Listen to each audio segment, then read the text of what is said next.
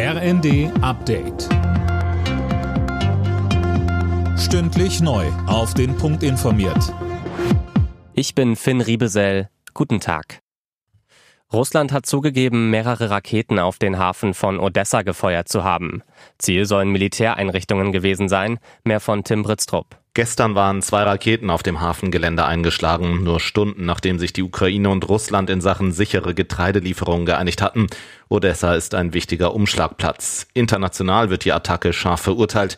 Der ukrainische Präsident Zelensky spricht von russischer Barbarei, Bundesaußenministerin Baerbock von einem feigen Angriff.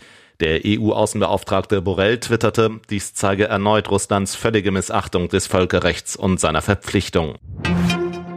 Der Herbst könnte erneut eine extreme Belastung für die Krankenhäuser werden.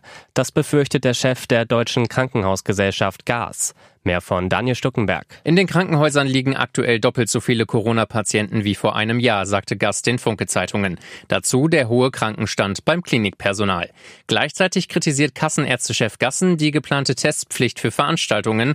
Angesichts gewaltiger Finanzlücken im Gesundheitssystem sprach er in der neuen Osnabrücker Zeitung von Milliarden für sinnfreie Tests symptomfreier Menschen. Der Waffenringtausch mit Polen für die Ukraine läuft nicht wie geplant. Deswegen braucht es Alternativen, fordert Bundestagsvizepräsidentin Göring-Eckardt.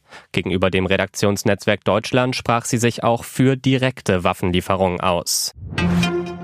Nahe des Yosemite Nationalparks im US-Bundesstaat Kalifornien wütet ein massiver Waldbrand. Das Feuer breitet sich laut örtlichen Behörden explosiv aus. Zehn Häuser wurden bereits zerstört, Evakuierungen eingeleitet. Hunderte Feuerwehrleute sind im Einsatz, auch mit Löschhubschraubern. Alle Nachrichten auf rnd.de